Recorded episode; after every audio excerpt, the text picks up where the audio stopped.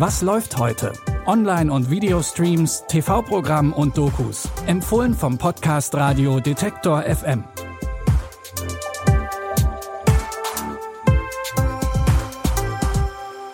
Hallo zusammen, es ist Dienstag, der 18. März. Heute haben wir alles dabei, was es für einen guten Thriller braucht. Tod, ein Geheimnis und jede Menge Sprengstoff. Was das alles auf einer Yacht zu suchen hat, hört ihr gleich. Los geht's erstmal mit einem Autounfall, der die BewohnerInnen einer schwäbischen Kleinstadt in Aufruhr bringt. Beim Tod gibt es ja eigentlich nur zwei Möglichkeiten. Entweder man ist es oder eben nicht. Da gibt's keine halben Sachen. Im dritten Film aus der Reihe Die Bestatterin scheint es da eine Ausnahme zu geben.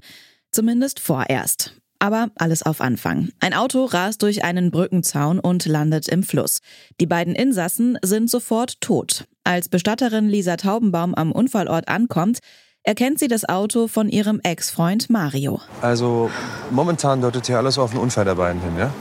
Sie saßen im Wagen, waren angeschnallt, kamen wahrscheinlich aus Weilersbach. Und dann haben sie da oben kurz vor der Brücke einen Baum gestreift und sind abgestürzt.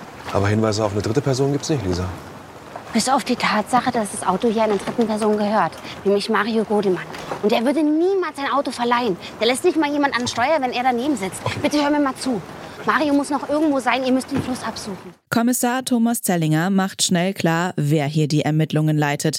Aber Lisa soll Recht behalten, denn kurze Zeit später taucht Mario wieder auf, quicklebendig.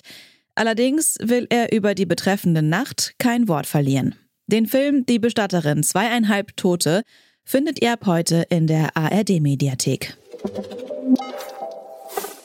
Unser nächster Thriller spielt auf einer Yacht. Die hat Bella Denton nach dem Tod ihres Vaters geerbt. Um den neu erworbenen Luxusgewinn zu feiern, will sie einen drauf machen. Und zwar mit Michael. Den gut aussehenden Typen hat sie kurz vorher in einer Bar kennengelernt. Sie verlagern ihre Party auf die Yacht. Doch kurze Zeit später wird die Party von drei Unbekannten gecrashed, die heimlich auf das Boot gekommen sind und dort nach irgendetwas suchen. Wach auf, ich glaube, das Boot fährt. Vier mechanische Schlösser. Und wenn die Schlösser offen sind, gibt's noch das biometrische. Wir müssen von dem Boot runter. Auf drei. Auf keinen Fall, ich kann nicht schwimmen. Dann hole ich Hilfe. Hallo, hört mich jemand? Hier spricht die Küstenwache. Wie ist Ihre Position? Irgendwo am Arsch der Welt auf dem Meer. Drücken Sie den roten Knopf. Während Michael an Land schwimmt, um Hilfe zu holen, bleibt Bella allein mit den Unbekannten auf dem Boot zurück. Sie versteckt sich in der Hoffnung, dass niemand sie findet. In dem Action-Thriller Die Yacht sehen wir die Australierin Ruby Rose als Bella Denton und Michael wird von Patrick Schwarzenegger gespielt. Die Yacht findet ihr ab jetzt bei Wow. Unser letzter Tipp ist eine Mischung aus Mystery und Crime-Drama und spielt in den tiefen norwegischen Wäldern. Da erforscht Emma Wölfe. Als sie erfährt, dass ihr Vater sich etwas seltsam verhält, macht sie sich Sorgen und fährt mit ihrem Sohn Leo zu ihm. Dort angekommen, macht sie die nächste seltsame Entdeckung. Ein Junge verschwindet plötzlich. Die Polizei und die BewohnerInnen der Kleinstadt machen sich sofort auf die Suche und durchkämmen den ganzen Wald. Sie glauben, dass Wölfe für das Verschwinden verantwortlich sind. Den Trailer von Fenris gibt es nur auf Norwegisch. Hier ein kleiner Stimmungseindruck. Har Daniel rømt hjemmefra før? Ja, men, men det er vel normalt, er det ikke?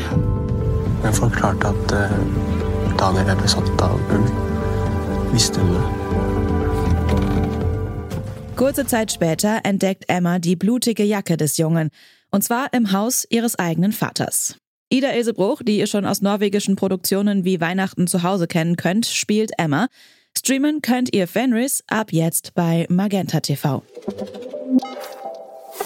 Das war's mit unseren Streaming-Tipps für heute. Wenn ihr keine Folge verpassen wollt, dann folgt oder abonniert diesen Podcast in der App eures Vertrauens. Ihr findet uns überall da, wo es gute Podcasts gibt. Tim Schmutzler hat diese Folge produziert und Sarah Marie Plikat hat die Tipps rausgesucht. Ich bin Anja Bolle, sage Tschüss und bis zum nächsten Mal. Wir hören uns. Was läuft heute? Online- und Videostreams, TV-Programm und Dokus. Empfohlen vom Podcast Radio Detektor FM.